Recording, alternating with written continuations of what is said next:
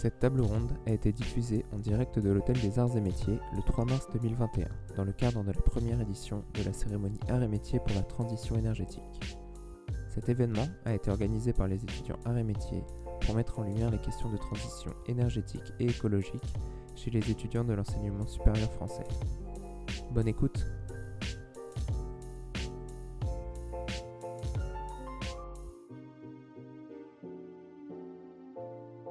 Bonjour à tous. Euh, euh, on va démarrer sur une, première, euh, sur une première table ronde que j'ai le plaisir et le privilège d'animer. donc j'accueille Valérie Masson-Delmotte. vous êtes coprésidente du, du, groupe 1 du GIEC, directrice de recherche au CEA. Et puis, depuis maintenant un an et demi à peu près, vous êtes membre du, vous êtes haute conseillère, membre du Haut Conseil pour le climat, au climat, pour le climat, je crois. Au Conseil pour le climat. Pour le climat, voilà. Euh, Philippe alors je prends dans le, je prends dans l'ordre. Philippe, Philippe Biwix. Bonjour. Euh, on va se tutoyer puisqu'on se tutoie dans la vie, hein, pas de raison. Donc, euh, tu es ingénieur diplômé de, de l'école de Centrale Paris, donc la concurrence. tu es aujourd'hui directeur général de l'AREP. Donc l'AREP, c'est un, c'est le, le un, un, un, think tank de, de la SNCF. filiale de la SNCF, voilà, sur, on, tu m'expliques composé d'urbanistes, d'architectes, d'ingénieurs. Voilà, c'est, tu nous diras un peu de, quoi il retourne. Tu as beaucoup travaillé sur, peut-être tu es le principal spécialiste de cette table, de cette table ronde, tu as beaucoup travaillé sur l'impact euh, des technologies. Est-ce que la technologie, ce qui est un peu le thème de la table ronde aujourd'hui, est-ce que la technologie, et à quelles conditions, euh, elle est un allié ou au contraire un ennemi euh, de la transition écologique ou la transition bas carbone, quoi qu'on mette derrière? Et puis enfin Béatrice, Béatrice Kosowski, c'est comme ça qu'on prononce. Euh, vous êtes directrice générale d'IBM. Présidente. Euh, c'est pareil. Ah je, ne fais que bêtement lire. Donc présidente, mon brief, c'est mieux. Il paraît que c'est mieux. et vous représentez un peu la, défense, si j'ose dire, là sur cette, sur cette table ronde, si, si on veut présenter les choses comme ça. bien sûr, je caricature, comme tout bon ancien journaliste. Oui, on n'est pas en guerre du tout. Hein. Voilà. Oh. Donc l'idée, l'idée euh, de cette et moi-même, bon, Mathieu Ozano, je suis donc ancien journaliste et euh, je dirige un groupe de réflexion sur la transition énergétique qui s'appelle le Shift Project. Voilà, pour être complet. Mais je me chargerai uniquement d'animer, euh, d'animer vos débats, peut-être de, de, mettre mon petit grain de sel par-ci par-là. je vous propose un, premier. on a à peu près une heure devant nous. Je vous propose un premier tour de table avec une question un peu générique, un peu bateau, mais ça permet de voir un peu d'où chacun de vous euh, parle sur ces, sujets, avec trois, je suis très content de faire cette table ronde parce que vous avez trois vraiment euh, points de vue euh, sur le sujet très différents, j'espère complémentaires. La première question, pour, ce débat en tout cas, la première question, c'est ben voilà, précisément le thème, de, le thème de la table ronde. On peut peut-être commencer par vous, Béatrice. c'est à quelles conditions Est-ce que la technologie au sens large, on peut peut-être parler davantage des technologies numériques, est euh, un allié de la transition Et si oui, à quelles conditions? Et puis, euh, je proposerai euh, ensuite à Valérie et à Philippe de, même, thème, même punition, de répondre vu de leur fenêtre à, cette question, évidemment beaucoup trop large, mais qui va nous permettre de commencer la conversation. Si vous voulez bien. Euh, oui, absolument. Euh, déjà, je voudrais quand même euh, féliciter l'initiative de cette cérémonie parce que c'est une première et franchement, bravo. Voilà. bravo, bravo et merci. C'est un signe des temps. Hein. Oui, non, mais c'est vrai, absolument. deuxièmement, donc effectivement, oui, on n'est pas en guerre. Je pense qu'on a vraiment besoin de tout le monde et, puis, et puis aussi de confronter les points de vue parce qu'il il y a quand même beaucoup, beaucoup de travail. Alors, par rapport, euh, par rapport à la question, euh, et, moi je vais vous donner vraiment un témoignage en tant que euh, dirigeant d'entreprise, vous avez bien compris que je ne suis pas du tout une spécialiste comme vous. La première chose qu'on regarde, c'est l'extrême, l'extrême importance du sujet. C'est-à-dire qu'on ne peut pas du tout s'en désintéresser. Quand on regarde 80% des consommateurs, selon toutes nos études, disent que pour eux, c'est extrêmement important de s'en soucier. Quand on regarde les jeunes talents que nous souhaitons recruter, ben, à plus de 64%, ils vont faire leur choix en fonction des valeurs et en particulier sur ce sujet-là. Alors c'est important pour euh, nos collaborateurs et c'est important pour les jeunes talents. Et quand on se projette et qu'on annonce notre neutralité carbone en 2030, je veux dire, euh, moi je serai plus là, euh, mais il y aura les jeunes talents seront justement aux manettes. Donc on a besoin, nous aussi, en tant que marque employeur, d'être pertinent pour, pour attirer les top talents. Et puis le troisième sujet, c'est bien sûr les clients. Donc on est hyper aligné sur la mobilisation autour de sujets. Maintenant, la question, c'est qu'est-ce qu'on fait? Donc la première étape, je pense, c'est de reconnaître l'impact, évidemment, du numérique, de l'IT sur le climat. Euh, ça serait euh, évidemment stupide de, le nier, et de regarder comment euh, on peut le mesurer et comment on peut progresser par rapport à ça. Concrètement, qu'est-ce que ça veut dire neutralité carbone pour IBM à horizon 2030 alors, à horizon 2030, ça veut dire qu'on aura atteint nos objectifs de consommation avec des énergies renouvelables déjà, que l'on fixe euh, à 75% en 2025. Donc en fait, on est en avance par rapport aux objectifs qu'on s'était fixés euh, à 2025. Donc c'est pour ça qu'on a, euh, qu'on a relevé la barre. et puis nos, réductions d'émissions de, de, CO2. Alors en fait, nous, on fait beaucoup de travail sur nos data centers évidemment. Euh, juste pour vous donner un exemple, hein, on doit en avoir de 230 euh, en Europe, on en a 15 en France. Euh, donc là, on a, et c'est le cas par exemple à Montpellier, hein, où en fait on est à 100% en énergie renouvelable. Donc ça, ce sont des choses concrètes, ça a pris du temps, mais voilà, et on continue bien sûr à travailler dessus. Il y a un aspect des technologies. Là, je veux juste prendre, euh, euh, même si on est fondamentalement plutôt une société de services et de solutions maintenant, on fait quand même beaucoup de matériel encore et de supercalculateurs. Mais si vous regardez la technologie, par exemple les grands systèmes, le mainframe, à chaque nouvelle génération, en fait, on baisse euh, de 30% les effets négatifs et on augmente de, et on augmente de 30% la capacité et la puissance. Merci. Donc, voilà, ça, il faut continuer absolument à progresser euh, sur cette voie-là. Euh, c'est le cas, par exemple, aussi sur les, supercalculateurs, euh, où il y a un énorme enjeu, parce qu'on en a besoin, bien évidemment, pour faire les simulations, pour faire les mesures, pour faire de la recherche. Et donc, on ne peut pas s'en passer. Et d'un autre côté, eh ben, il faut évidemment arriver à contenir les, impacts négatifs. Donc ça, je dirais que c'est tout, l'aspect, vraiment arriver à rationaliser et optimiser ces, ces technologies fondamentales. Maintenant, L'autre aspect, c'est de dire au contraire, on s'en sert dans le sens euh, vertueux et proactif de la chose, c'est-à-dire les cas d'usage, les cas d'usage qui vont apporter quelque chose euh, dans la lutte contre le, réchauffement climatique. C'est-à-dire? Donc là, euh, je, peux donner. je peux donner des exemples où, dans les Pays-Bas, par exemple, pour les, agrégateurs de, de, réseaux, en fait on, fait, on fait des plateformes, notamment à base de blockchain, qui permettent en fait euh, je dirais même de, stopper en fait euh, euh, des, des, recharges de voitures électriques ou de batteries quelques minutes. Il suffit de, suspendre 1000 voitures et ça permet d'éviter d'avoir à ressolliciter euh, du carbone. Bon, donc ça, ça, ça fait une énorme, euh, différence. Euh, et puis, bah, il y a un, agrégat à travers une JV qui regroupe six pays européens qui, justement, s'appuie sur, sur ces types de plateformes de blockchain. Je ne veux pas uniquement parler d'IBM, hein, mais je veux dire, ce qui est intéressant, c'est la technologie. Et, et, en fait, de faire vraiment du crowd balancing. Euh, et pouvoir gérer les flexibilités en utilisant la technologie. On a euh, aussi, euh, je peux vous donner deux exemples sur lesquels travaillent, travaillent nos chercheurs. donc c'est sur les batteries. voilà, pour avoir des batteries qui soient sans nickel et sans cobalt. Donc là, avec de l'IA et, et, avec du quantum, donc de l'informatique quantique quand même, qui commence à, se rapprocher de nous, il hein, faut, faut, le voir. Et donc, euh, c'est très intéressant parce que euh, ça donne quand même des perspectives. Je pourrais donner d'autres exemples après. Je non, non, mais on a, le temps. Hein. on va pouvoir euh, revenir sur des cas, sur des cas concrets. concrets pardon. Philippe, ces questions-là, c'est souvent des questions de périmètre. De quoi on parle quand on parle de neutralité carbone, notamment Est-ce que tu peux donner ta perspective, toi, sur ces sujets globalement? À quelles conditions on peut dire qu'une techno sert un objectif de décarbonation, peut-être?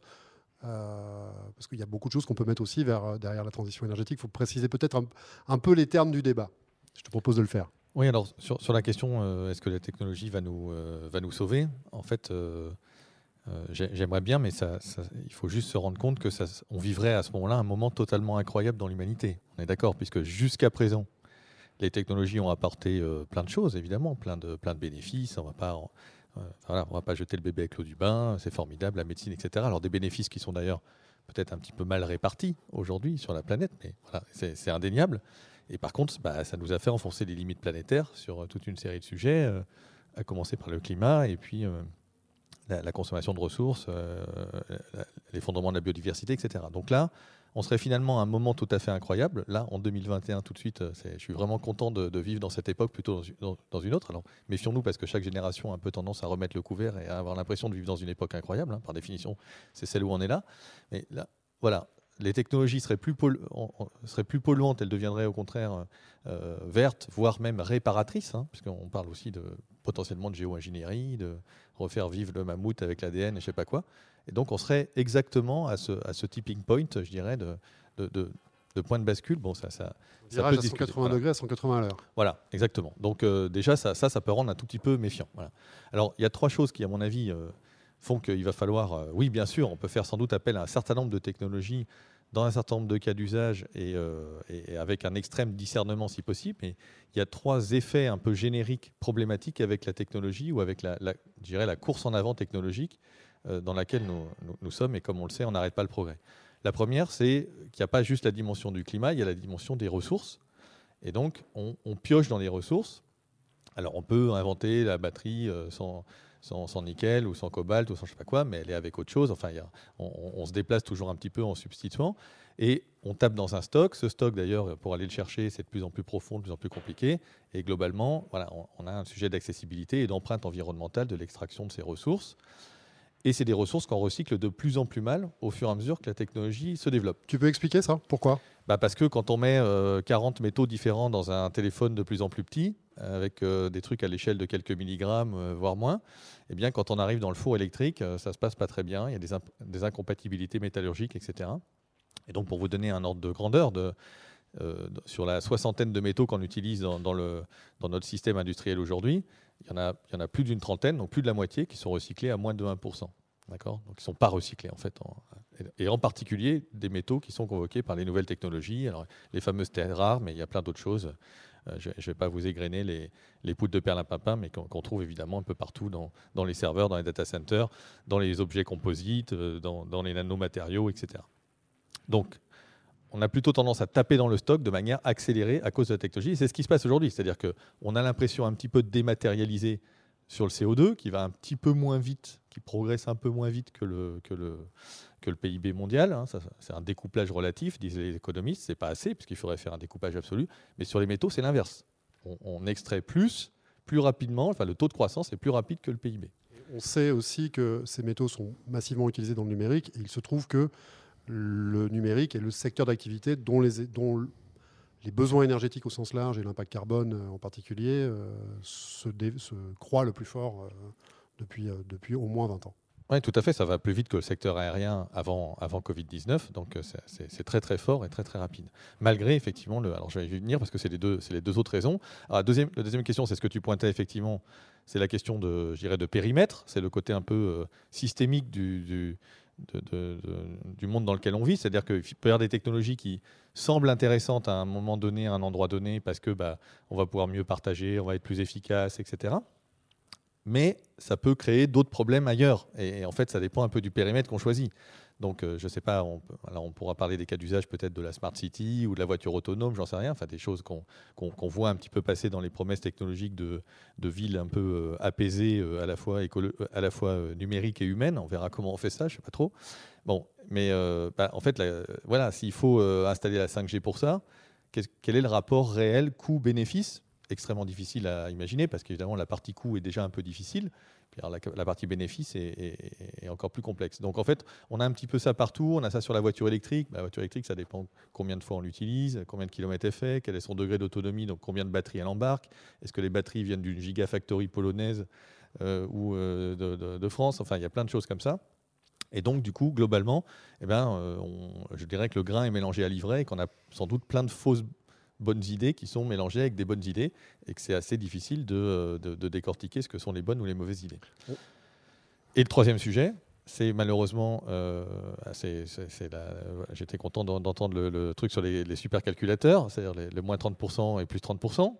Euh, c'est la question de l'effet rebond. C'est-à-dire que toute l'histoire technologique de l'humanité, c'est on fait des choses de plus en, de plus, en plus efficaces, indéniablement, ne serait-ce que parce que bah, voilà, c'est plus économique de, consommer moins de matière, de consommer moins de ressources, moins d'énergie. Et donc, on, est de plus en plus efficace et les technologies sont de plus en plus efficaces. Mais l'efficacité matérielle crée une efficacité économique. Et cette efficacité économique, elle crée un effet rebond, c'est-à-dire qu'elle fait augmenter le volume. Et donc, globalement, eh bien, chaque geste unitaire va effectivement moins consommer, chaque calculateur peut-être va moins consommer, chaque octet transporté par le réseau va moins consommer, mais on va transporter évidemment beaucoup plus d'octets, on va faire beaucoup plus de calculs, etc. etc. il faut Et donc, en dire un mot, cette notion d'effet rebond, elle doit être comprise quand on aborde ces questions-là. Mm. C'est Stanley Evans, euh, qui est un des pères de, les- de- je vais essayer de le résumer rapidement, euh, qui en 1865 a constaté que, ah bah tiens, c'est intéressant, on fait des machines à vapeur plus efficaces et pourtant on consomme plus de charbon. Alors voilà, c'est une- je pense qu'on a un public qui, comprend, qui a sans doute déjà compris ça, mais on va le rappeler d'un mot. Bah, Quand on fait un, objet technique euh, qui a un meilleur rendement énergétique, euh, on peut se servir de cet objet pour bah, un train qui est plus, un- une, locomotive qui est, qui est plus efficace. mais on a envie de la, faire aller plus vite ou tirer, et ou tirer plus de plus de, wagons. Et dans le cas du numérique, de fait, euh, il y a, c'est une super machine à faire de l'effet rebond en quelque sorte. Est-ce que tu peux C'est une fabuleuse machine à faire des progrès technologiques. Et je pense que l'exemple des data centers est très bon avec le, le- vous savez, le ratio de PUE, c'est-à-dire le, le pourcentage de l'é- de l'énergie qu'on met dans, le- dans le- dans les serveurs et le pourcentage qu'on met pour les refroidir. On, on est maintenant très très proche de 1. Il y a des data centers hyperscale, etc. Donc il y a eu beaucoup de progrès. À mon avis, ces progrès vont peut-être un peu se calmer dans un certain nombre de cas. Peut-être pas s'il y a l'ordinateur quantique, on verra. Mais quand même un petit peu, on a gratté la viande et il reste un peu l'os, pour reprendre une expression que tu aimes bien sur, euh, sur d'autres sujets. Mais bon, voilà, il y a ce progrès phénoménal. Il y a juste à regarder euh, combien coûte un ordinateur et combien, il y a de, combien on peut stocker sur un, sur un disque dur. hein. Grosso modo, c'est la même chose avec, euh, avec les data centers et autres. Et, malheureusement, l'effet rebond est lui aussi gigantesque, puisque grosso modo, on va dire qu'on multiplie par deux tous les 18 à 24 mois la, quantité de données qu'on produit, qu'on échange, qu'on stocke, qu'on calcule.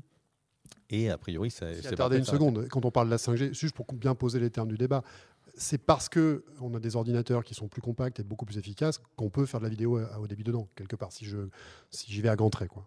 Oui, mais alors après, du coup, on, on viendra sur l'utilité de ce, de- de ce, de ce gâchis ou de cet effet rebond pour partie. Parce que quand on termine avec des vidéos 8K euh, qu'on regarde sur un écran qui est grand comme ça, ça se pose la question. Enfin, on a largement déjà dépassé la résolution de, de, de- de l'œil humain, y compris en nombre de couleurs, pas juste en nombre de pixels. hein. Il y, a- il y plus de couleurs dans les vidéos que ce qu'on est capable de détecter. Donc finalement, à quoi sert cet effet rebond À part, à part, euh, effectivement de la différenciation marketing ou des choses, enfin finalement un espèce de système qui, qui tourne On un peu tout on va y revenir parce que c'est un peu l'objet du débat. hein. On, on fait un premier tour là.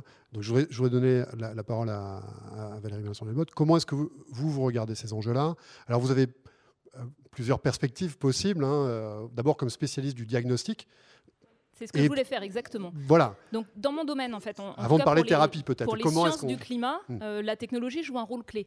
Être capable d'observer le système Terre depuis le fond des océans jusqu'en haut des montagnes, depuis l'espace, euh, de traiter les grands jeux de données, être capable euh, de comprendre les processus en mobilisant l'ensemble des connaissances, et puis tous les enjeux de modélisation du climat euh, à l'échelle globale, mais aussi à l'échelle régionale. Tout ça repose sur des progrès technologiques variés.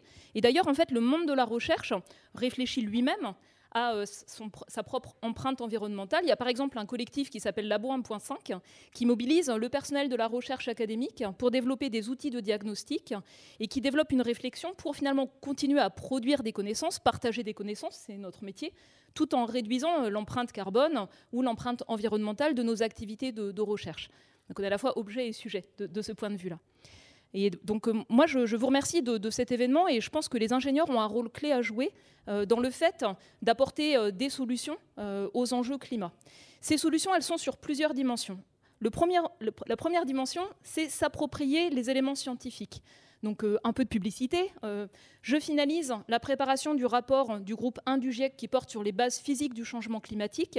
Donc où on en est sur l'état du climat, qu'est-ce qui est observé, même par rapport à un temps long, quel est euh, le rôle des activités humaines dans ce qui est observé, Euh, quelles sont les évolutions anticipées à court, moyen et très long terme euh, du fait de l'influence humaine sur le climat, donc en explorant un, ensemble de futurs plausibles. Quelle est l'information qu'on peut fournir en appui à la gestion de risque, par exemple sur des événements à faible probabilité d'occurrence mais fort impact Donc c'est vraiment tendre la main vers le monde des décideurs qui ont besoin de cette information-là euh, pour leurs investissements stratégiques, pour leurs usines, pour leurs chaînes d'approvisionnement. Et puis il y a aussi quelle information régionale on peut finir, parce que finalement l'information globale, elle est intéressante, mais là où on vit, on a besoin de choses très fines. Il y a vraiment des ruptures de connaissances en ce moment pour analyser quels sont finalement les facteurs d'impact sur des tendances moyennes, sur des événements extrêmes ponctuels ou composites, sur le fait de dépasser certains seuils qui vont affecter par exemple la demande de refroidissement, la demande de chauffage, qui vont affecter les activités agricoles, la gestion de l'eau, la gestion des forêts. Donc ça, c'est ce sur quoi je travaille. Ça mobilise des chercheurs du monde entier et euh, ce rapport sera disponible l'été prochain. Et vraiment, j'espère que les jeunes générations d'ingénieurs vont s'approprier ces éléments scientifiques qui sont importants pour ancrer la prise de décision sur la question climat, sur la réalité d'un climat qui change. Après, donc, sur les solutions pour faire face à un climat qui change une fois qu'on a l'information scientifique. Déjà, ce que vous dites, c'est qu'il y a beaucoup, besoin de beaucoup de techno pour derrière ça cette pour information. faire ce diagnostic. Tout à fait, ça c'est ce que je voulais dire. Et on peut aussi réduire l'empreinte environnementale de tous les aspects euh, avec l'aide des industriels hein, qui produisent euh, ces technologies de calcul, d'observation de, de, satellitale. déplacements aussi, non? Voilà. Oui, bien sûr. Mais par exemple, dans un laboratoire comme le mien, ce n'est pas les déplacements qui pèsent le plus, étonnamment, euh, c'est les achats courants. Et donc les, enjeux que l'on a sont les mêmes partout, quel que soit le secteur d'activité. Finalement, les déplacements professionnels, c'est le plus facile. Le reste sur les achats, les cahiers des charges, c'est beaucoup plus diffus. Je pense que vous avez les mêmes enjeux euh, sur, euh, sur votre empreinte carbone euh, d'un bureau d'études ou bien d'une entreprise. Donc après, sur les solutions vis-à-vis du changement climatique, quelles sont-elles? Donc on va avoir un climat qui va continuer à changer. Ce n'est pas parce que le climat a de l'inertie lui-même, c'est parce que ben, les voitures qu'on vend aujourd'hui, euh, les centres de calcul qui existent aujourd'hui, les usines qui existent aujourd'hui, les dispositifs de chauffage, les pratiques agricoles ont une inertie, et même avec la plus forte ambition de transformation qui existe, le temps de renouvellement est tel qu'il y aura de toute façon des émissions euh, de gaz à effet de serre dans les décennies à venir.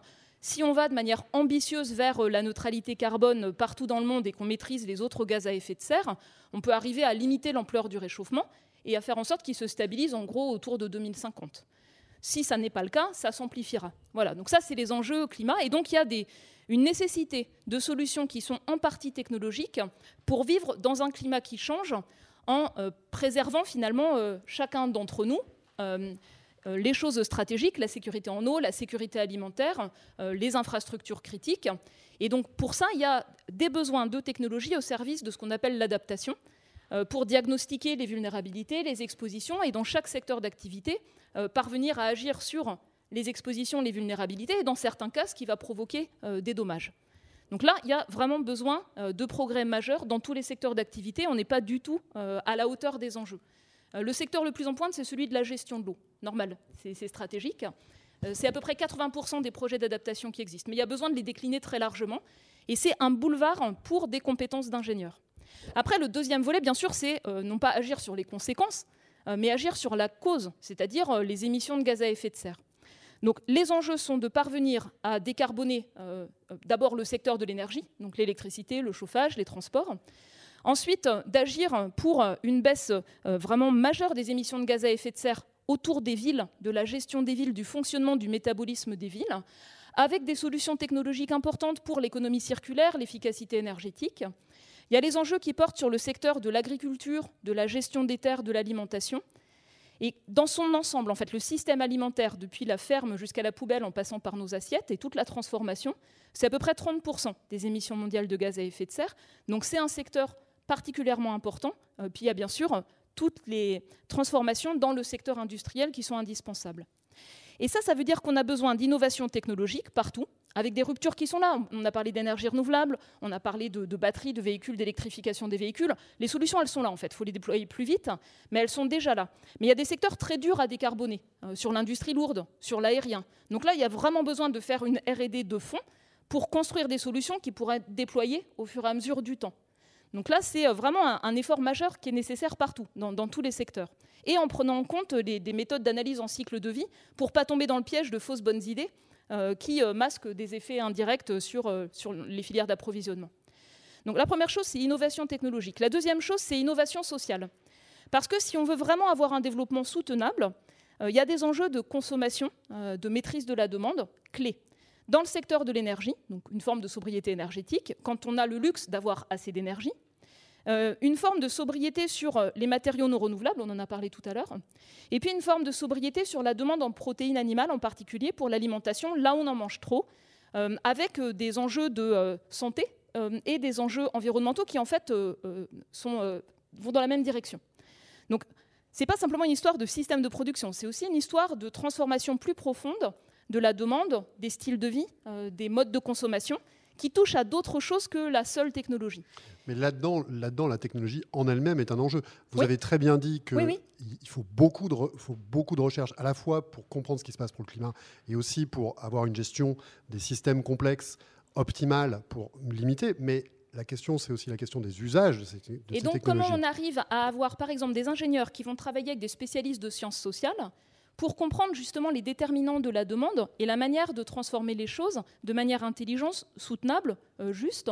Ça demande des compétences qu'on n'a pas nécessairement dans, les formations classiques.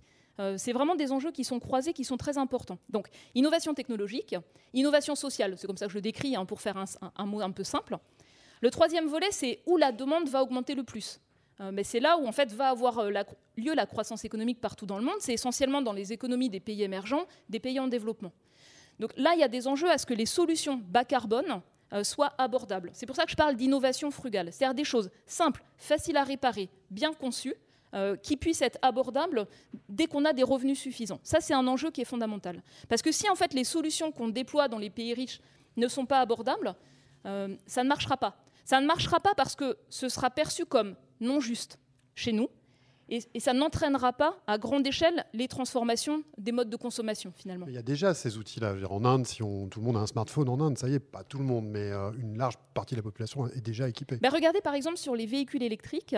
Euh, je crois qu'une des ruptures qui se fait actuellement, c'est en Chine, euh, la 4L électrique, c'est-à-dire des véhicules tout petits qui répondent aux besoins de mobilité dans les villes de taille moyenne pour des familles avec deux adultes, un ou deux enfants, qui sont vendus très bon marché et qui ne sont pas un produit de luxe, qui sont un produit vraiment qui répond aux besoins dès qu'on peut s'acheter un véhicule.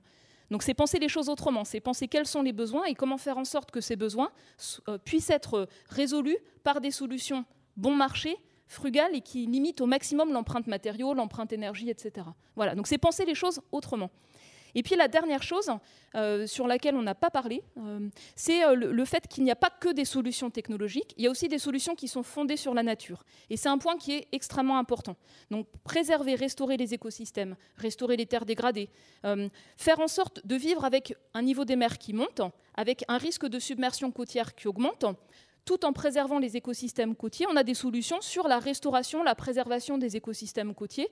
On a des solutions pareilles pour la gestion de l'eau, euh, par la restauration des zones humides, qui ne sont pas des solutions purement technologiques, qui sont des solutions fondées sur la nature, avec des bénéfices à la fois en termes d'écosystèmes, de biodiversité, de services que ces écosystèmes nous rendent, qui souvent, sous un angle purement économique, sont tout à fait pertinents. Et donc il y a aussi cette question de euh, ne pas opposer, je dirais, technologie et euh, solutions fondées sur des écosystèmes, mais d'arriver à, construire les solutions qui sont les plus pertinentes dans chaque contexte, en n'ayant pas une seule case d'analyse. Et c'est pour ça que, par exemple, la grille d'analyse des objectifs du développement durable, on s'en est une parmi d'autres, mais elle est vraiment pertinente quand on se pose la question de ce qu'on veut construire, parce qu'elle permet de voir le profil de chaque option, de chaque choix. Il y a des choses qui sont très bien pour le climat, mais pas forcément terribles pour le reste. Et je termine sur ce point-là. Euh, par exemple, dans les, approches de la neutralité carbone, on a parfois tendance à euh, vouloir avoir des actions dites de compensation. Euh, et c'est particulièrement important d'être vigilant sur, par exemple, l'utilisation de terre pour produire de la bioénergie ou bien l'utilisation de terre pour de l'afforestation, parce que certaines solutions qui peuvent sur le papier sembler bien pour le climat en réalité, dans la pratique, peuvent être très toxiques euh, pour la biodiversité quand c'est des monocultures à grande échelle et pour les droits des populations locales. Donc ces grilles d'analyse qui permettent de réfléchir dans plusieurs dimensions, c'est vraiment important d'arriver à se les approprier, même dans des cursus d'ingénieurs, par exemple, sur des études de cas, euh, ça permet de se poser des bonnes questions. Parce qu'en fait, les réponses, on ne les a pas nécessairement, mais d'arriver avec un esprit critique en se posant les bonnes questions et en trouvant des choses qui peuvent être parfois les plus résilientes, pas forcément les plus rentables à court terme, mais les plus résilientes devant l'incertitude dans laquelle on est. Il y a une incertitude assez grande. Euh, on peut parler du contexte de la pandémie, mais même sur l'évolution du climat, il y a aussi une incertitude qui reste là, hein, qui est importante. Trouver les solutions qui soient les plus résilientes et qui cochent les plus de cases demande de penser les choses complètement différemment. Merci beaucoup Valérie. Vous êtes allé beaucoup plus loin que ce que j'espérais. Euh, là, vous venez de nous dresser un, un programme de travail pour cette génération d'ingénieurs et sans doute pour celle d'après, et peut-être même pour celle encore d'après. Euh, il y a énormément de choses dans ce que vous venez de, décrire. Ben, je voudrais simplement proposer à Béatrice et à, Philippe de prendre dans cet énorme champ de travail euh, ce que, vous retenez peut-être spontanément, toujours en gardant le, fil rouge de cette conversation qui est la place et le rôle de la technologie dans tout ça. Peut-être Béatrice. Oui, euh, merci beaucoup. Valérie. Oui, j'ai beaucoup aimé aussi la partie innovation sociale. Euh, et, je pense qu'effectivement, il faut aussi se servir des, nouveaux modèles de mobilisation, de sollicitation et de réflexion. Euh, de, toutes les, personnes, quelles qu'elles soient. Hein. je veux dire, euh, qu'elles soient dans une logique Smarter Cities, que ce soit des étudiants, ou que ce soit. Je voudrais partager avec vous une expérience qui va un peu dans ce sens-là, qu'on appelle Call for Code. Donc en fait, on a lancé ces initiatives depuis 2018. L'idée, c'est de faire appel au niveau mondial euh, à des développeurs. Alors, il y a 100 000, développeurs hein, qui participent euh, pour traiter des sujets euh, graves de l'humanité. Et en, 2020, il y a eu 15 000 solutions qui ont été remontées par ces développeurs, qui ont trait soit au sujet d'environnement, soit au sujet sanitaire. D'accord? Et, je voudrais juste partager avec vous, les, dans les cinq finalistes, il y en a deux que je trouve super intéressants. Et ceux qui ont gagné, c'est euh, la plateforme Agroli euh, en, Asie-Pacifique, qui est en fait une plateforme d'agriculture intelligente qui connecte au niveau mondial euh, les agriculteurs qui leur permet d'accéder à, des, à des données qui viennent de, Weather Company, donc très intéressante pour ça, sur les emplacements, sur la maturité et, et, des plantations, des données de la NASA, et en fait, ça leur permet d'accéder à des financements et augmenter leur performance. Donc ça, c'est intéressant. Alors nous, euh, on, leur donne euh, de la technologie, de l'expertise et, des financements. Mais je trouve que là, c'est intéressant parce qu'on repart en fait euh, de besoins qu'on n'aurait peut-être pas vus sous cet angle. Et un autre exemple qui aussi résonne par rapport à ce que vous avez dit tout à l'heure, là, c'est un plugin. Donc c'est en fait dans un, dans un navigateur. Ça, c'est une solution qui a été développée pour le Canada qui vise en fait, pour chaque personne qui est en train de faire un achat en ligne, de, à lui mesurer en fait euh, ben, l'impact qu'elle a. Et, ça, je trouve que c'est très bien parce que par rapport à, l'enjeu qu'on a de faire évoluer les comportements et la prise de conscience et d'essayer un peu de, piloter euh, euh, les gens vers des approches plus vertueuses, ben voilà, c'est ce genre d'approche qui, qui, est intéressante. Et là, on mobilise clairement l'intelligence collective à travers le monde. Philippe?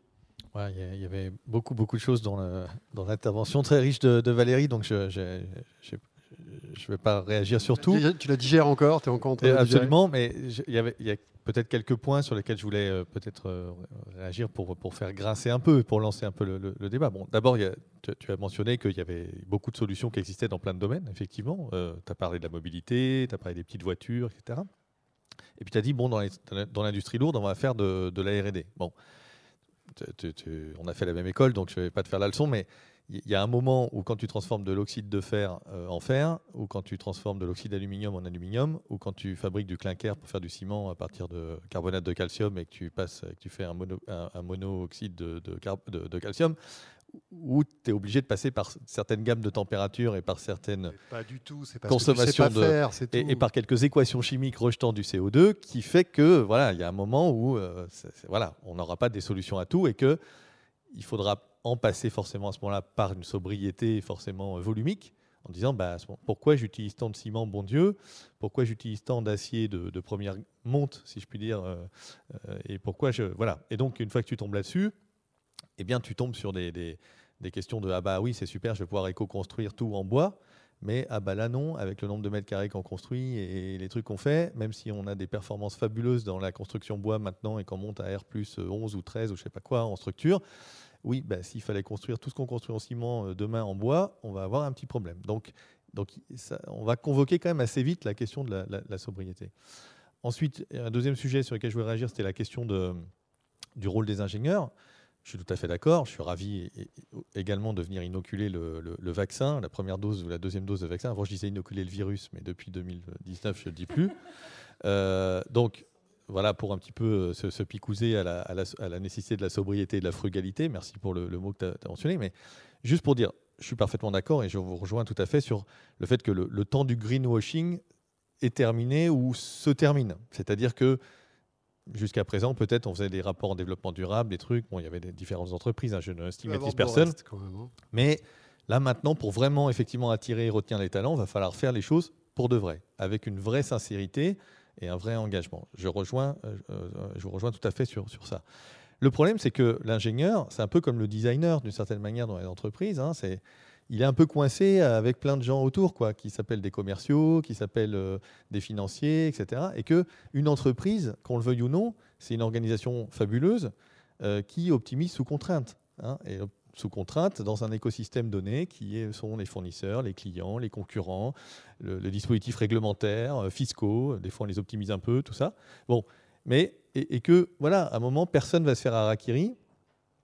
C'est difficile de se faire harakiri. Il y a de la destruction créatrice schumpeterienne, mais on n'aime pas ça, quoi. Enfin, les entreprises, euh, elles bougent parce qu'il faut bouger, quoi, hein, d'une certaine manière. D'un point de vue sociologique, on pourrait dire dans les entreprises, au bout d'un moment, c'est peut-être parce que je vieillis un peu, mais c'est toujours pénible de bouger et de faire de la disruption permanente. Donc, la question, c'est de dire, voilà, si les paramètres autour ne bougent pas, les paramètres de la commande publique, les paramètres du marché qui est créé par la puissance publique, puisque c'est la puissance publique qui crée les conditions du marché. Il n'y a pas un marché qui tombe du ciel comme ça, euh, comme dans, comme dans Adam Smith. Tout ça, c'est- créé. Eh bien, ça va être très très difficile et on va se retrouver un peu coincé. C'est-à-dire que même un patron ou une patronne qui serait totalement motivé pour faire vraiment du développement durable et dire oh, ça, j'arrête de faire ça, je, je développe ça, ça, ça c'est moins rentable, mais je vais y aller quand même. Je vais pas faire pareil que le concurrent.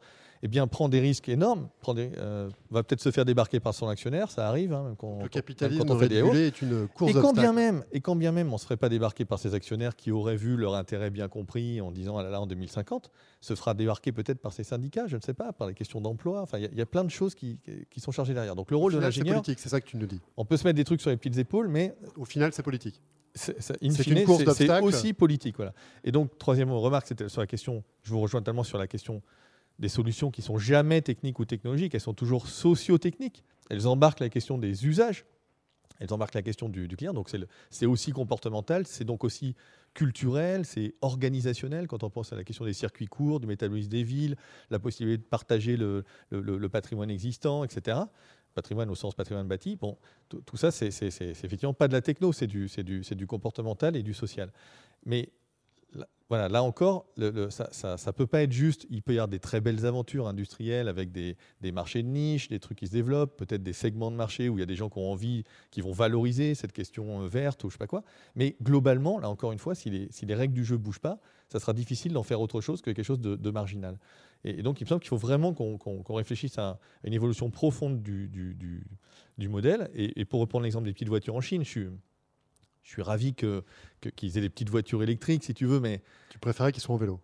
T'aurais préféré ah, qu'ils non, soient qu'ils j'ai restent en vélo. c'est très difficile de dire ça puisque euh, éventuellement moi j'ai une voiture. Enfin non, j'en ai pas, mais vous voyez ce que je veux dire. C'est facile de donner des leçons. Donc non, bien sûr, mais effectivement, je préférais d'abord qu'il soit avec un, voiture- un vélo électrique peut-être ou assistante électrique qui sera beaucoup moins consommateur d'énergie et de ressources que, le, que la petite voiture. Mais c'est surtout de se dire, on n'a pas de leçons à donner aujourd'hui. On le voit bien à travers les COP. On n'est pas crédible. Je préférais qu'on amorce une civilisation, enfin un virage de sortie de la civilisation de la voiture qui de toute manière sera nécessaire à terme et qu'on démontre aux pays émergents qu'en fait ça nous rend plus heureux, que ça peut être une civilisation du plein emploi, de- de- de- d'un truc local, etc., où on peut se déplacer, mais pas tout à fait de la même manière qu'aujourd'hui. Et, et je veux dire, dans les années 60, euh, le français moyen, il consommait quatre fois moins d'énergie que le français moyen d'aujourd'hui. Quatre fois moins. Est-ce que les années 60 en est- ont été plus malheureuses pour ceux qui les ont vécues? Moi, je ne les ai pas vécues. Euh, Et trois fois moins de métaux. C'est un des trucs que, que- que j'ai appris en lisant L'âge du low-tech, l'excellent bouquin que tu as écrit. On utilisait euh, 20, 20 éléments de la tête de Mendeleïev ah oui, dans les années en- 60. En, diversité, ouais. ouais. Ouais, en diversité d'éléments voilà. et 60 aujourd'hui. Donc, ça donc voilà, c'est ça la question en fait. C'est c'est qu'est-ce qui nous rend heureux ou pas heureux et quel est le modèle économique qu'on projette sur, sur tout le monde. Et si on reste sur un modèle économique qui sera finalement de dire on se déplace toujours autant avec des voitures, etc., même si en covoiture, parce qu'il y aura de l'effet rebond, il y aura plein de choses, même avec des hyperloops, parce que quand il y aura 30 minutes entre Marseille et Paris, les Marseillais viendront bosser à Paris ou le contraire. Donc voilà, comment on fait pour inventer un autre modèle et le projeter euh, Enfin, pas le projeter, c'est euh, que, tout le monde invente son propre modèle, parce qu'il y a aussi la question du, évidemment du, fait que tout ce projet, enfin, il faut aussi avoir une échelle et qu'il y a des solutions qui sont locales, qui marcheront à un endroit, qui marcheront pas à d'autres. Bon, vous allez très très vite, on, va, on avance, c'est fulgurant ce, débat. Donc on a fait déjà quatre ou cinq étapes. euh, Alors justement, je vais, on va faire un petit point de sonde. On, ouais, ouais, on avance très très vite. Donc on est passé de la techno à, à l'éthique et aux politiques très très vite. Donc c'est intéressant puisque la question est ici euh, posée dans une enceinte d'ingénieur. Donc on va essayer de revenir un cran en arrière. Et je vais faire un point de sonde. Je vais vous poser à tous les trois la même question très simple. Euh, j'en ai une autre derrière très simple aussi, une bonne question de journaliste qui, simplifie à outrance le, problème.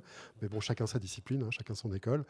Euh, est-ce que on est, vous êtes d'accord ou pas sur le fait que toute chose égale par ailleurs, on va parler en ingénieur, toute chose égale, scientifique, toute chose égale par ailleurs, plus de techno,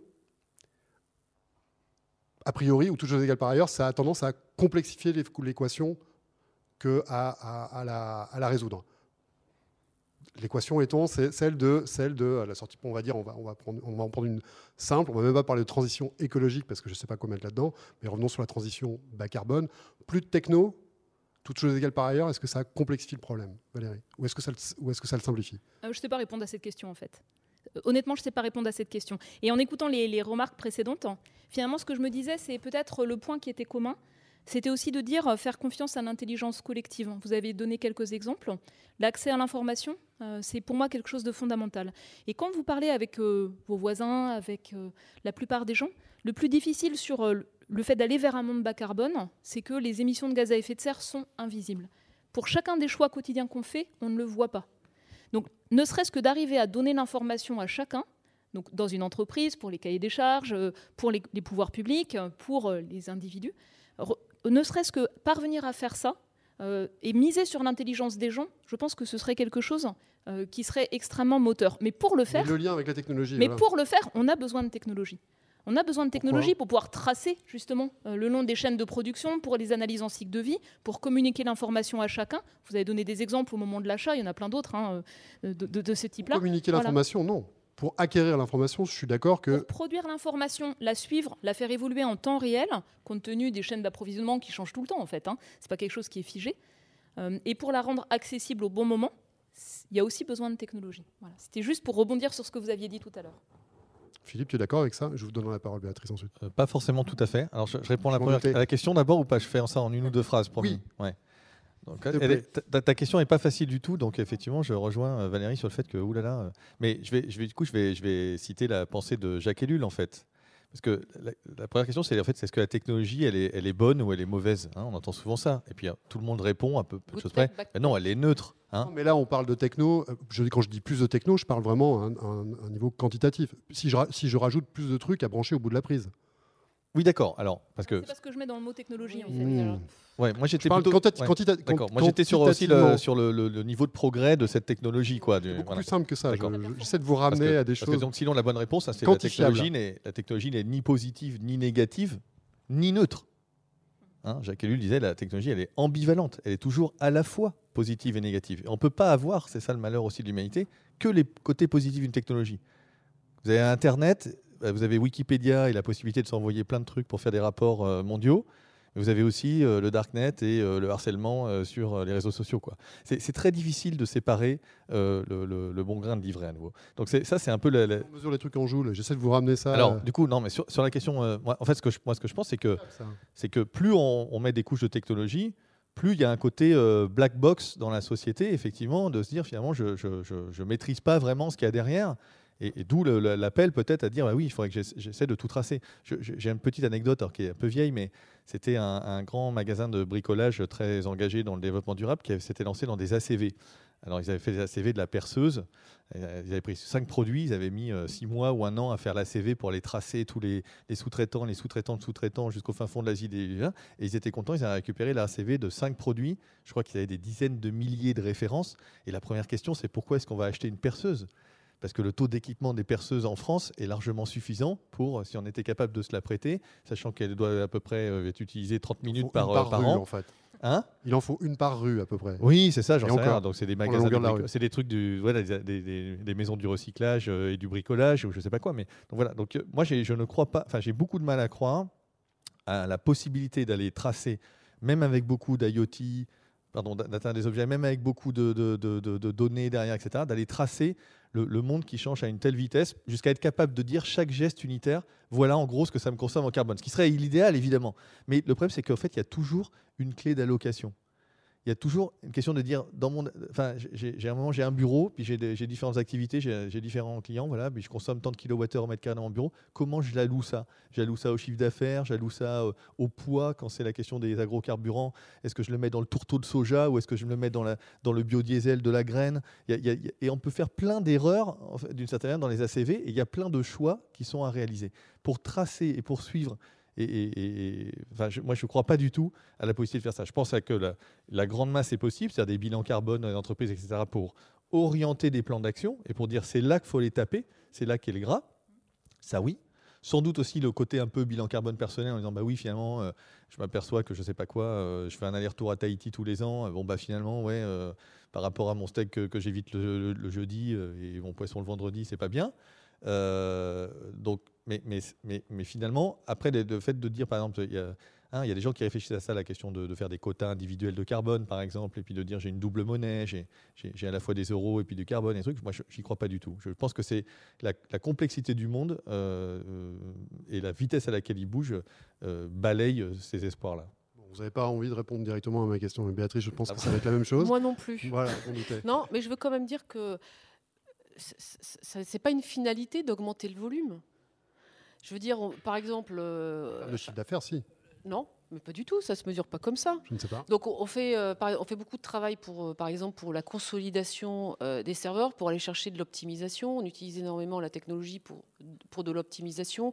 Quand on met des capteurs sur le port de Rotterdam pour essayer d'optimiser les trajectoires, pour justement aussi avoir un effet vertueux, ce qui compte, ce sont les cas d'usage ou quand on est en train de regarder comment on va utiliser Edge au plus près du magasin, euh, là où est la donnée, pour pouvoir la traiter, au lieu d'aller euh, faire euh, des tas de surconsommation, d'aller-retour avec les data centers et tout. Ce qui compte, c'est l'usage derrière, la, la, valeur business à l'arrivée pour le client et les clients de nos clients ou des, ou des, ou des citoyens. Donc en fait, ça ne se mesure pas en volume. Et moi, mon chiffre d'affaires, il ne se mesure pas par rapport au volume de la technologie. Ce n'est pas comme ça que ça marche. Le volume d'émissions de CO2, par exemple, ou le volume d'usage, enfin, c'est une question quand même de volume. Plus on a un chiffre d'affaires important, plus on a une puissance industrielle développée importante, toute chose égale par ailleurs, pardon, mais on a un impact, des impacts euh, supérieurs. L'IoT, c'est intéressant. Alors, à mon tour de faire un bref, même si j'ai un, pur rôle d'animateur, le Shift a documenté plusieurs, le Shift Project que je dirige a fait une série de rapports sur euh, l'impact environnemental du numérique. Euh, on, a, notamment mis à jour un petit peu ce qu'on savait sur l'impact euh, énergie et, carbone. C'est là qu'on a fait ce constat de ce départ en exponentiel des, besoins énergétiques et de l'impact carbone du coup du numérique, qui est aujourd'hui comparable à celui de l'aviation. Et si on prolonge la tendance, qui sera supérieure à la bagnole dans 15 ans. Bon, là, c'est une question de volume. C'est pour ça que je défends la validité de ma question. Euh, et l'IoT, l'entrée de l'IoT, euh, je ne sais pas ce qu'elle va apporter en, plus euh, pour, comprendre ce qui se passe, mais ce que ça va apporter en moins en termes de, besoins énergétiques, de besoins matériaux, c'est évident que c'est quelque chose qui va être absolument colossal. Donc je maintiens la validité de ma question, si, ce n'est proposer une réponse parce que je n'ai pas le droit, parce que j'anime. Néanmoins, non. Le fait de faire je pense qu'il est objectivable de, dire que plus on a d'usage du numérique en volume dans le monde, plus du numérique ou, d'autres, d'autres technos, plus on va avoir un impact globalement, toute chose égale par ailleurs, à, au gain d'efficacité énergétique près. Mais on sait que les gains d'efficacité énergétique, c'est très lent, c'est très fastidieux, c'est limité par la physique. Euh, voilà, donc euh, peut-être revenir sur cette question de, s'il nous reste à peu près un quart d'heure avant de prendre des questions. Moi, je voulais vous demander, euh, Valérie, cet, enjeu de, que pose euh, Philippe et que je pose aussi un petit peu de la sobriété. Euh, comment est-ce qu'il s'intègre dans les réflexions du GIEC Comment est-ce que c'est exploré? Et puis, point du point de vue de la, de mise en œuvre éventuellement politique de, et je pense que sur le numérique, la question, est urgente notamment. Alors, donc, ce que je peux dire, c'est que le GIEC ne fait pas de recherche nouvelle. Il ne fait que passer en revue l'état des connaissances euh, scientifiques, techniques, socio-économiques publiées et produites euh, bah, par euh, le monde académique, par la R&D du secteur privé et puis par un certain nombre d'institutions qui font aussi régulièrement le point. Voilà, donc il ne fait que ça. Et donc, par rapport aux évolutions passées, il y a effectivement un diagnostic, c'est-à-dire quand on voit des, des émissions de gaz à effet de serre à la hausse de certains secteurs, ça fait partie du diagnostic, essentiellement dans le cadre du groupe 3 du GIEC, celui qui porte sur l'atténuation, hein, donc comment on arrive à faire baisser les émissions de gaz à effet de serre. D'ailleurs, ce rapport du groupe 3 du GIEC est en relecture jusqu'à la semaine prochaine, de manière ouverte. Euh, cette relecture, c'est un aspect qui est critique hein, dans la qualité des évaluations. et avec de plus en plus d'acteurs du monde de l'entreprise qui contribuent à ces relectures. Donc ça, c'est le premier volet. La deuxième chose, c'est pour les évolutions futures possibles, donc on travaille sur la base de narratifs, donc de scénarios, qui balayent en fait toute une large plage de futurs, on va dire, plausibles. Il y a des futurs qui sont des extrapolations de tendances récentes. Euh, il y a des futurs qui sont euh, très intensifs en, utilisation d'énergie fossile pour arriver à balayer en fait ce que peut être un monde qui se réchauffe beaucoup. Et il y a des futurs qui sont, euh, à l'inverse, des, transformations profondes ou même radicales. Donc qu'est-ce que c'est des trajectoires de décarbonation très rapides? Ces trajectoires-là, c'est les seules en fait hein, qui permettent d'arriver à stabiliser euh, l'évolution du climat. Ce n'est pas la poursuite de, business as usual en rien. Et donc, en particulier dans le rapport qu'on a rendu sur 1,5 degré en 2018, donc c'était une demande de la COP 21 des différents pays, d'examiner ce qu'on gagnerait à contenir le réchauffement à un niveau très très proche du niveau actuel, et puis quelles seraient les trajectoires d'émissions de gaz à effet de serre compatibles. On a passé en revue dans ce rapport une centaine en fait de trajectoires de très forte baisse d'émissions. Il n'y en a pas tant que ça, en fait. Hein. Euh, donc, euh, ce sont euh, des scénarios, mais aussi des trajectoires qui vont représenter de manière simplifiée ce qui se passe dans des grandes catégories de pays, parfois à l'échelle de pays. En matière ben, de, la, de, demande, en matière euh, de, rupture éventuellement technologique, de contraintes réglementaires, fiscales et autres. Donc c'est vraiment des approches qui sont très différentes. C'est d'ailleurs assez compliqué de comparer ces trajectoires entre elles. Et dedans, il y en a quelques-unes qui font appel à une maîtrise forte de la demande. Euh, donc certaines, moi je les décris en disant euh, euh, c'est l'objectif du développement durable 12, c'est-à-dire consommation et production soutenable mis en place de manière très volontariste. Ça ressemble un peu à ce qui se fait dans les social-démocraties scandinaves comme, comme approche. Hein. Donc lutter contre l'obsolescence programmée, la responsabilisation individuelle, les encouragements par les pouvoirs publics. Euh, sur l'alimentation, sur la consommation de, biens d'équipement, euh, sur l'utilisation de l'énergie. Hein, je caricature un peu, mais c'est un peu l'approche suédoise euh, ou norvégienne ou danoise. Des trucs d'ayatollah, quoi, comme dirait notre Premier ministre. Des trucs de social-démocratie qui sont très attachés aussi à la question des inégalités et de l'inclusivité de la société. Et puis de, l'autre côté, il y a aussi des trajectoires qui ont été faites, quelques-unes, avec un très fort accent mis sur la sobriété ou la frugalité, euh, c'est une exception hein, euh, dans, ce paysage-là. Et donc, ce qui est intéressant à regarder, c'est quels sont les ingrédients de ces trajectoires, mais ça reste des, choses en fait assez idéalisées, euh, assez différentes de la mise en place. Et donc derrière ça, il y a une autre question, c'est donc quand on travaille sur ces trajectoires, qu'est-ce que ça implique hein, sur bah, l'évolution des systèmes de production, l'évolution des sociétés. Il y a souvent une croissance qui se poursuit, qui se poursuit bien sûr. tout n'est pas pris en compte. ça fait partie des choses difficiles. Euh, parce que ben, dans le monde, euh, il y a euh, une partie immense de la population qui vit dans l'extrême pauvreté, et donc le développement de ces parties-là du monde sont bien sûr prises en compte. et puis la dernière chose, c'est finalement comment on passe du mode de développement qu'on a là maintenant à ces trajectoires. Et ça, c'est le point difficile. Le travail de scénario n'a rien à voir avec la réalité de la prise de décision dans une ville, dans une communauté, dans un pays. On voit par exemple que dès qu'on essaie de renchérir le coût de l'énergie sans euh, revoir l'ensemble de la fiscalité, eh bien, on a des révoltes, euh, en France comme en Équateur, comme en Iran, comme ailleurs. Voilà. Et donc cette, euh, cette dimension-là, c'est quelque chose qui est bien sûr mis en avant.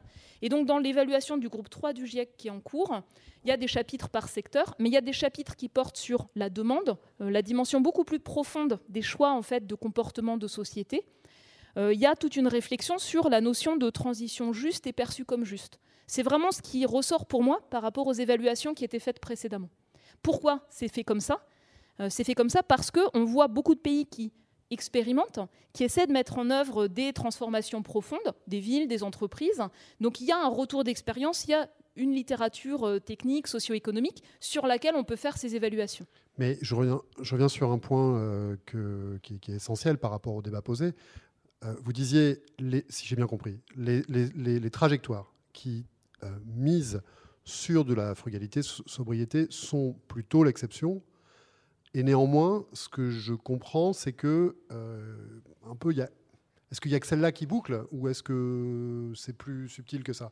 Est-ce qu'on peut arriver à boucler l'équation sans sobriété? Donc sans sobriété, sans, donc poser la question de, de, de l'utilité sociale oui, oui de telle ou telle techno. C'est ça. Donc, ce sont des trajectoires qui sont construites en ayant en tête quels sont les besoins permettant à chacun de vivre dignement et les différentes manières d'y répondre. Donc, ça prend en compte des questions aussi de partage des richesses. ça ne prend pas que en compte des enjeux de, technologie. et ça, ça, balaye vraiment des futurs possibles, mais avec un angle qui est un angle, disons, un peu global, un peu simplifié, euh, et qui permet aussi d'utiliser des modèles d'analyse économique à moindre coût, euh, qui permettent de relier ces trajectoires à des émissions de gaz à effet de serre et à, différents niveaux de, réchauffement à venir. Mais à côté de ça, il y a aussi tout un ensemble de connaissances euh, qui portent sur des choses beaucoup plus euh, bottom-up, c'est-à-dire quelles sont les transformations qu'on a vues, qu'on voit euh, euh, dans la demande. Vous avez traduit la, pression des consommateurs dans vos analyses de marché. Donc ça, ça existe partout dans le monde en fait. Hein. Il y a une attente de consommateurs pour avoir des produits qui minimisent l'empreinte environnementale, elle est très forte. il y a une évolution, par exemple, des mouvements de jeunesse partout dans le monde. Ça fait partie des tendances de fond. Ça change les conversations dans les entreprises, dans les familles. Euh, c'est pas dans ces scénarios-là. Et les ruptures technologiques, elles sont très difficiles à prendre en compte dans ces trajectoires un peu simplifiées, un peu idéales. C'est le plus difficile. Donc, comment arriver à discerner à quel moment une technologie euh, de rupture sur les transports ou sur je sais pas, le numérique ou d'autres sujets ou sur les pratiques agricoles, à quel moment ça prend le dessus? C'est pas quelque chose qui est graduel en fait. C'est parfois quelque chose qui va très vite, beaucoup plus vite qu'on ne peut l'anticiper. Et ça, ça fait partie des limites de l'exercice de scénario et de trajectoire. D'accord. Le low-tech, c'est demandé. Il y a une demande pour le low-tech? Une vraie demande? Philippe? Il y a une littérature académique. Il y a une littérature un peu qui commence. Ça, ouais, je ne suis, pas, je suis pas vraiment complètement certain, surtout que la définition n'est pas vraiment stabilisée de, de, de low-tech. Donc, euh, de simple, de sobre et de, de robuste. technologie sobre, ouais, oui, peut-être. Oui, il y a une demande sur des questions de, la réparabilité, par exemple. Euh, il y, a des, il y a des sociétés comme Seb Moulinex qui se positionnent maintenant sur ça en disant nous, nos produits sont réparables, hein. France. Bah, allez-y, racontez, racontez, racontez. nous, nous, on le fait chez nous, en fait, pour. ça a été mis en place par notre directeur informatique. Euh, au niveau mondial qui, propose systématiquement pour tous les, devices en fin de vie en fait de, les faire euh, racheter par euh, les collaborateurs et en fait là on a écoulé 99% de ces de ces devices et je peux dire aussi que tout ce qu'on a récupéré comme équipement IBM ou non IBM et d'ailleurs c'était dans les centres de Montpellier hein, de, logistique à un moment donné on en récupéré 42 000 assets par semaine pour les recycler, etc. Donc, non, c'est évident qu'il y, a des choses à faire par rapport à ça. Et, et vos produits, la recyclabilité, c'est une question qui a été posée par, par Philippe, c'est plus... Alors à nouveau, toute chose égale par ailleurs, a priori, plus un truc est compliqué, plus il est dur à... Si je résume bien, euh, plus c'est dur à, à, recycler. Donc ça, c'est un peu le cœur de ce que tu expliques sur, le, sur les low-tech. Ça, c'est quelque chose que vous arrivez à prendre en compte ou simplifier en fait. Or, simplifier et avoir des calculateurs qui sont de plus en plus performants, ça paraît être orthogonal a priori. Non, en fait, alors déjà, on fait beaucoup moins de matériel qu'avant quand même, hein, parce que c'est euh, moins, moins, de 15% de notre chiffre d'affaires, et c'est vrai qu'on s'est oui, mis plutôt... pardon, je parle du secteur. Oui, pardon, pardon, pardon, pardon. Euh, donc en fait... Euh, le Novo, je ne suis pas sûr que le Novo, il fasse des trucs plus simples, plus robustes. Non, j'en sais rien. Franchement, je veux, là, je ne veux pas parler à leur place. Ce que je peux vous dire, c'est que nous, et je pense qu'on l'a dit tout à l'heure, c'est que c'est extrêmement important dans la conception des produits de le prendre en compte le plus en amont possible. En fait, c'est ça le. Donc, c'est dans le design. En fait, nous, on a défini euh, euh, des process euh, où, dans le design dès le départ, on essaie d'intégrer le plus possible cette dimension. Donc, ça, c'est ça, c'est. Est-ce qu'il y a une émulation entre entreprises sur ces aspects-là? Oui. Alors, c'est aussi un facteur, je pense, de progrès. Le côté, voilà, arriver avec des solutions performantes et puis, euh, bah, il y a une émulation qui fait que c'est celles qui sont les plus performantes à un moment donné qui vont aussi s'imposer. Alors, en fait, y a différentes, ça prend différentes formes. Euh, déjà, je voudrais parler de la recherche, parce que pour nous, nos chercheurs, c'est hyper important. On dépense quand même 5 milliards par an, et en moyenne, on sort 27 brevets par jour tous les jours. D'accord? 27 brevets, oui. 27 brevets ça fait 28 années consécutives qu'on est l'entreprise qui euh, déposons le plus grand nombre de brevets par an. C'est pas tous disruptifs. Hein. Oui, ça 27 par jour. Mais enfin, c'est la recherche. Je, le rassurais. 28, 27, pardon, brevets en moyenne tous les jours, et ça fait des dizaines d'années. Bon, après, l'important, c'est ce que l'on en fait. Et ce qui est bien, c'est que maintenant, on travaille vraiment en mode open innovation et, beaucoup avec nos clients. Donc, ce que je veux dire, sur la partie recherche, il y a énormément de sujets sur la partie environnementale. Donc ça, ça c'est quand même euh, une évolution. Euh, les designers, comme je disais, dans la partie euh, product design, ils ont contribué parce qu'en fait, on est vraiment dans des logiques de co-création. On, utilise beaucoup le design thinking aussi pour nous en interne. Donc, c'est vraiment des logiques de, co-création. Et je peux vous parler d'une initiative, moi, qui m'a fait énormément plaisir. C'est la communauté de jeunes employés d'IBM France qui sont venus au COMEX un peu nous, nous secouer en nous disant on veut aller plus loin. Ok, super, très bien. Alors du coup, on leur a donné notre soutien et ils pilotent ensemble cette initiative qui s'appelle Big Green. Et donc, ils ont fait un certain nombre de propositions qu'ils implémentent. Et c'est vrai que ça fait plaisir, parce que c'est une autre forme. Euh, je vous ai parlé de Call for Code tout à l'heure, qui, euh, voilà, qui, utilise aussi les méthodos. Je pense que les méthodologies sont hyper importantes aujourd'hui. Toutes ces méthodos de, design thinking, de co-création, il faut absolument les utiliser aussi euh, pour repenser un peu les approches. Philippe, tu veux réagir à ça? Moi, je voulais réagir d'une manière globale sur la. Enfin, je voulais faire une démonstration par l'absurde, parce qu'en disant, je, profite euh, d'avoir Valérie avec le GIEC qui se projette sur 2050-2100 sur les rapports, mais on sait très bien que le coût climatique, il est parti pour beaucoup plus longtemps. Et vous, vous projetez. On, va au-delà. Hein. vous vous projetez sur un, temps plus long, euh, l'an 3000 ou je sais pas quoi. Juste pour se dire un petit peu quand même, qu'est-ce qu'on peut attendre de la technologie? On peut attendre plein de choses, sans doute, et même des technologies de rupture, mais démonstration par l'absurde.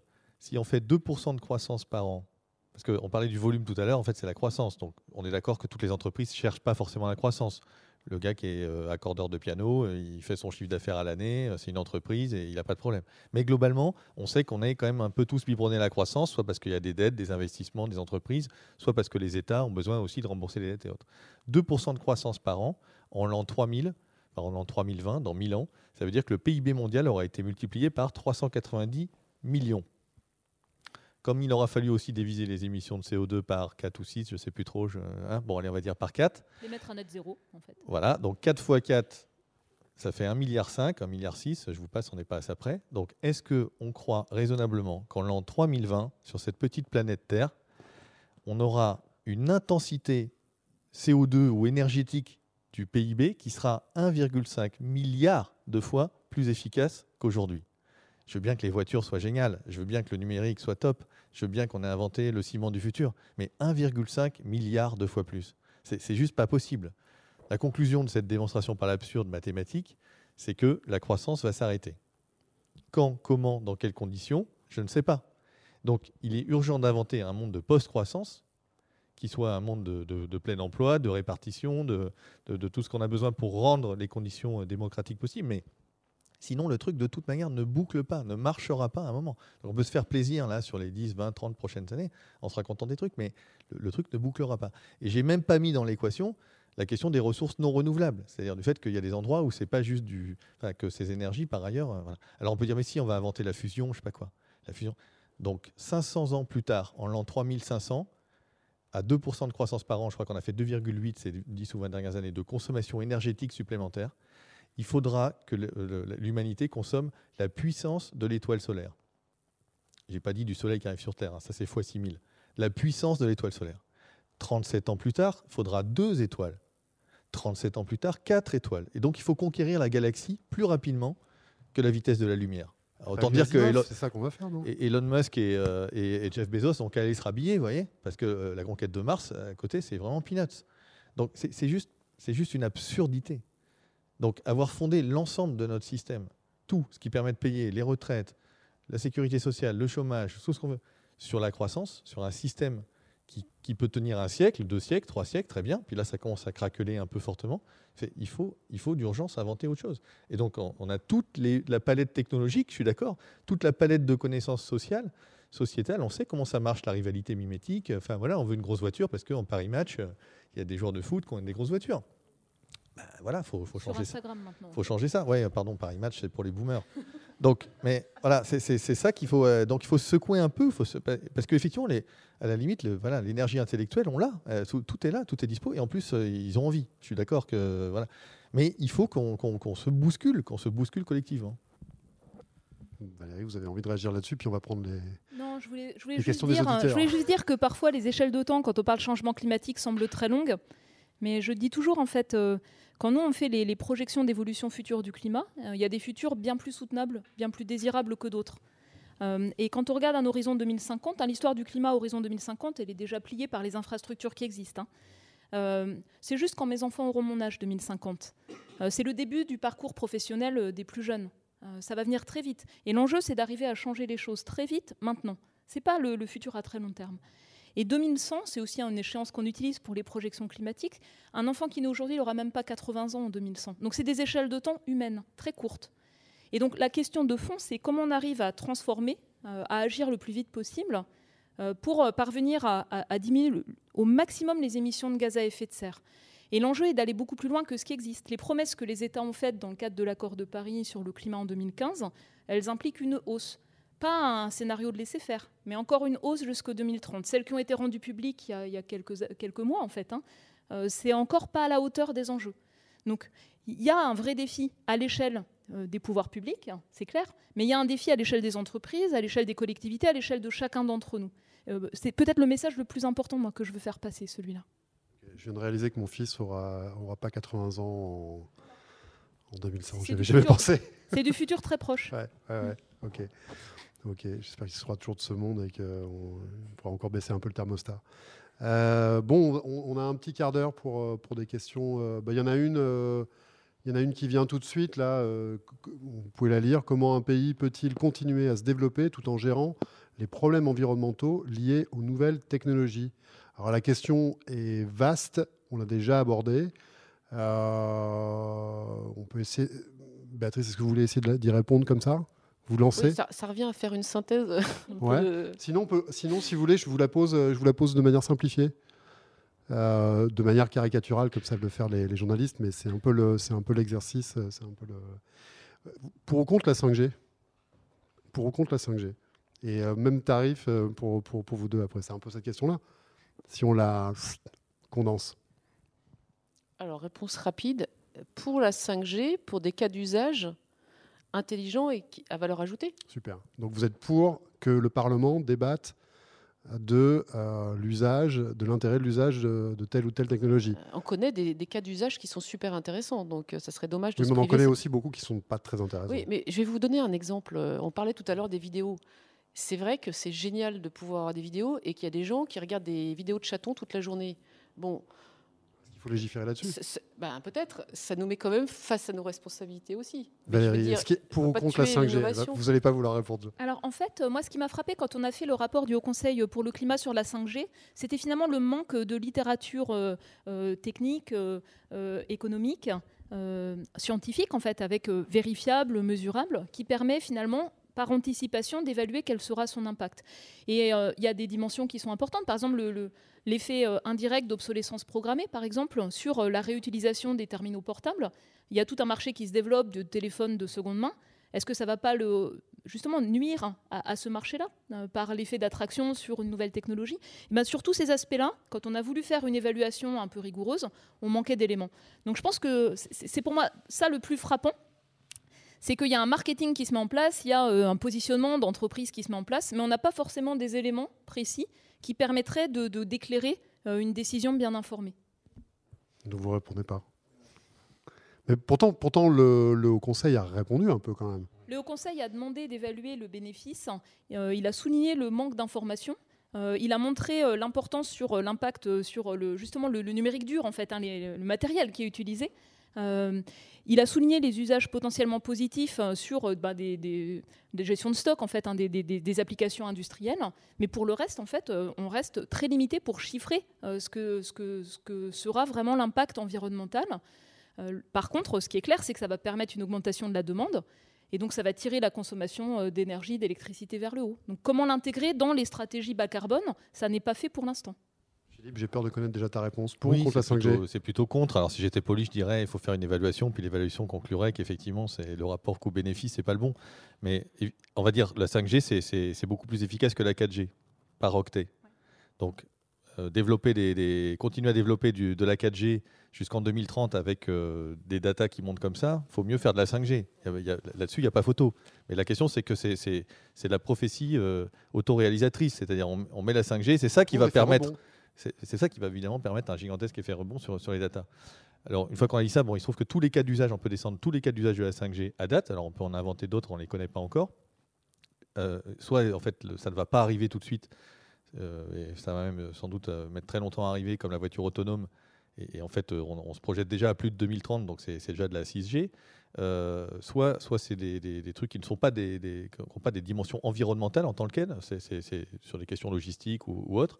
Soit il y a quelques cas d'usage. Alors j'ai trouvé la poubelle qui va appeler le container plein, qui, qui, va optimiser les tournées, et donc il va dire seulement quand il est plein, viens me chercher. Mais il n'y a pas besoin de 5G pour faire ça, encore une fois. Donc, Un mec qui va voir le container. Oui, alors tu peux, tu peux le faire de manière tout à fait humaine, effectivement, potentiellement, euh, voire même avec du collaboratif, avec un gars qui dit ah bah c'est plein, et puis euh, il peut envoyer un SMS à, je sais pas quel endroit. Enfin, on peut faire des trucs tout à fait, effectivement, euh, enfin beaucoup plus low tech potentiellement sur beaucoup de cas d'usage. Moi, je veux quand même réagir en disant j'ai l'impression que ce débat pour ou contre la 5G, il met à plat en fait une vraie réflexion de fond sur soutenabilité numérique qui va bien au-delà. On voit par exemple dans la situation de pandémie. Non, non, on voit dans la situation de pandémie les enjeux de, euh, précarité euh, sur l'accès, euh, l'accès au numérique. pour moi, c'est le premier enjeu, la fracture numérique. Je travaille avec des chercheurs en Afrique. je ne peux pas les faire participer à une réunion de travail. Ils ont des coupures électriques, ils ont un accès à Internet pourri, que ce soit chez eux, ils sont obligés d'aller acheter des cartes de données. Pour moi, c'est ça l'enjeu. C'est réfléchir à des solutions soutenables qui soient abordables pour tous et puis les plus résilientes possibles. Alors pour moi, en fait, aujourd'hui, bêtement, hein, j'ai l'impression que la généralisation de la fibre, c'est quelque chose qui est bien mieux en fait que développer un truc en plus qui sera peut-être centré sur des zones urbaines et qui donnera du très haut débit sur des zones urbaines par rapport aux usages grand public. Voilà, c'est plus ces, réflexions-là, moi, qui m'intéressent que se focaliser sur purement une seule technologie. Euh, euh, parce que ces usages, c'est donc, donc l'ingénieur, le métier d'ingénieur euh, le plus intéressant du point de vue de la transition énergétique, c'est l'ingénierie système. L'optimisation de systèmes en étant intelligent sur les besoins et sur le fait d'optimiser ces systèmes par rapport aux besoins. Et là, ce qu'on voit, c'est que sur la 5G, il y a l'idée de créer des besoins nouveaux qui est autre chose. Voilà, mais il y a un problème, hein. c'est que, que oui, mais le problème, c'est que ces, fameux ingénieurs ne sont pas tirés aujourd'hui par la question de la sobriété. Pourquoi est-ce que le réseau 2G n'a pas été démonté aujourd'hui en France? Pourquoi? Parce que ça continue à utiliser parce que parce que ça, ça, générait de, l'itinérance de tous les touristes français qui étaient encore en 2G et qui du coup ça, génère des revenus euh, sur le truc. Sinon on le démontrait. Il y a très très peu d'applications industrielles qui sont encore accrochées sur la 2G. Et c'est pour ça qu'on ne démonte pas le réseau 2G. C'est juste pour des questions de business. Si on était vraiment dans une approche environnementale, même en gardant le réseau d'accès radio, je suis d'accord que peut-être la fibre euh, peut être beaucoup plus intéressante en tout cas dans les zones denses, mais si on gardait un réseau de radio, on ferait un unique réseau radio 5G si on veut. On n'a pas, euh, euh, on n'a pas quatre tuyaux de gaz qui arrivent chez nous. On n'a pas quatre euh, opérateurs qui, arrivent chez nous pour nous amener l'électricité. On n'en a qu'un seul. Parce que quand on est dans un business de réseau, la manière d'optimiser la consommation de ressources, eh c'est de mutualiser. Et on peut tout à fait organiser la compétition entre opérateurs télécoms au-dessus de la couche, euh, de la couche réseau. Et je ne propose pas de revenir à l'ex-France Télécom euh, qui va faire bondir tout le monde et me traiter de gauchiste. C'est, oh on peut organiser. Philippe, je, quand, ça entre nous. Oh, j'ai parlé du gaz, j'ai parlé de l'électricité, vous pouvez parler de l'eau. L'eau, c'est pareil, il n'y a qu'un seul robinet, pourtant il y a de la concurrence dans l'eau. Ça s'appelle des concessions. On pourrait faire des concessions régionales avec, je sais pas, Bouygues Télécom qui prendrait la Nouvelle-Aquitaine, euh, ou le contraire, enfin, et puis France, Orange qui prendrait la région parisienne. C'est, si on voulait vraiment s'inscrire, inscrire le secteur télécom je ne parle pas du secteur numérique, qui est beaucoup plus large. Là, on empile des trucs. Ce que tu nous dis, c'est bah, qu'on empile quatre réseaux qui vont, bien sûr, qui vont chacun cracher. Donc, il y a des optimisations. On peut mettre des antennes en, dormance. On peut faire du beamforming, c'est-à-dire orienter, le, euh, orienter les, pardon, les, fréquences pour, euh, pour gagner un peu. Mais globalement, oui, c'est un gâchis immense, évidemment, d'avoir quatre réseaux qui ne sont pas saturés là où on pourrait en avoir un seul, évidemment. Alors, il y a quelques mutualisations déjà qui existent un peu régionalement. Donc, on, ne, on ne tire pas les choses par, la question de, l'optimisation. Malheureusement, c'est une réalité. Ni sur les pouvoirs publics qui auraient pu réfléchir à ça, l'ARCEP, voilà, qui nous regarde, pourrait, tout à fait commander, imposer une étude aux quatre opérateurs en disant vous me dites ce que ça fait pour m'inscrire dans la trajectoire de Paris, voire mieux, euh, euh, avec un seul réseau. Qu'est-ce que ça donne? Je serais curieux de voir le résultat. Béatrice, vous avez très humblement, euh, quand on a préparé ce débat, expliqué que vous n'étiez pas une spécialiste des enjeux de transition énergétique. Là, on a, on est allé dans, plein de domaines qui nous éloignent de beaucoup des questions technologiques. Moi, ce que je retiens fondamentalement, c'est qu'on est en train de parler de politique. Euh, qu'est-ce que vous vous retenez là de, comme ça de cette euh, pierre lancée là dans la dans le dans, la main? On pose la question de l'usage on pose la question politique de l'usage pertinent des technologies là. C'est ça qu'on est en train de faire. Est-ce que ça vous, qu'est-ce que ça vous inspire? Oui, en fait, euh, je crois qu'on sollicite tout le monde. Et tout à l'heure, euh, vous avez parlé de sincérité, je crois, euh, des entreprises. Je pense que ce point est très intéressant. Et puis, il y avait une question un peu proche de ça. c'était sur l'autre page. comment on peut motiver une entreprise pour investir Je pense que on n'est pas à l'heure où on peut faire semblant. Honnêtement, on n'est pas à l'heure de l'imposture. Il y a énormément de travail qui est fait, mais c'est vrai que c'est complexe et qu'on doit gérer. on doit gérer bien les deux fronts. Donc, moi, je sens les entreprises hyper sincères. Honnêtement, euh, dans notre quotidien, il n'y a pas un dirigeant d'entreprise qui ne mette pas ça dans le sujet. Moi, je, passe mon temps à voir des dirigeants d'entreprise et ce sujet est systématiquement dans les conversations. Donc ça, je trouve que c'est quand même encourageant parce que euh, euh, ça corrobore les études. Il y a une étude intéressante récente d'Accenture qui dit que les entreprises qui seront les entreprises de demain les plus fortes seront celles qui combineront le côté sustainability et tech. Donc ça veut dire qu'il n'y a pas de place pour les autres. Franchement, il n'y a pas de place pour les autres. De toute façon, elles n'auront pas les employés de rêve, elles n'auront pas les talents, euh, elles n'auront pas les clients. Euh, On vient de dire que tech et sustainability ne faisaient pas nécessairement bon ménage. Ah bah après, c'est la question qu'on, c'est ça qu'on Chacun son point de vue. Et moi, je me permettrais de vous inviter euh, pour échanger aussi avec les hyper spécialistes de, de chez moi. Ça sera vraiment, je pense, euh, super intéressant. Non, après, euh, je pense qu'effectivement, il y a toutes les politiques, et vous en avez euh, beaucoup parlé, nous, on est favorable, favorable au fait de mettre aussi des réglementations. Je pense que ça, c'est hyper important. Le sujet de l'éducation et de la sensibilisation, c'est quand même hyper important aussi pour, pour toucher les comportements. Donc voilà, il faut vraiment jouer sur tous les fronts. Ça, ça me paraît important. Et moi, j'ai un dernier message, si c'est la dernière occasion de parole, c'est justement par rapport aux, étudiants. Parce qu'en fait, vous avez, vous avez vraiment un rôle à jouer. je faisais allusion tout à l'heure à Call for Code, c'est ce genre d'initiative où en fait, on a vraiment envie que vous vous mobilisiez sur ces sujets-là pour utiliser toute votre créativité. On a envie que vous veniez euh, rejoindre euh, les entreprises ou les différentes institutions pour euh, travailler sur ces sujets, parce que c'est vrai qu'on n'a pas toutes les réponses aujourd'hui et que ce sujet, il sera extrêmement préoccupant pour vous aussi quand vous serez à des postes de direction. Donc, je ne sais pas quelle est la part des étudiants aujourd'hui qui se sont mobilisés sur des projets concrets par rapport à ça quand vous en avez l'occasion, mais c'est vrai qu'on compte vraiment sur vous. je pense qu'on est très très ouvert à, des tas d'échanges avec euh, les étudiants et puis euh, nous aussi pour les recrutements, mais on a besoin de la mobilisation des, des futurs talents. Voilà. Ok, bon, ça, je vous laisse le mot de la fin, puisqu'on arrive au terme de ce débat, sur la sincérité et puis sur cet appel que vous faites aux jeunes ingénieurs qui, et ingénieureux qui nous écoutent. Euh, on aura compris qu'il y, y, a besoin d'un petit peu d'intelligence dans cette histoire. C'est juste la question de savoir comment est-ce qu'on l'utilise à bon escient. Bon, eh ben, écoutez, merci beaucoup. Merci. Et euh, on va prendre, prendre, une petite euh, pause, je crois, euh, maintenant et maintenant et tout de suite. Voilà. Merci beaucoup. Merci, Merci à vous. Merci. Merci.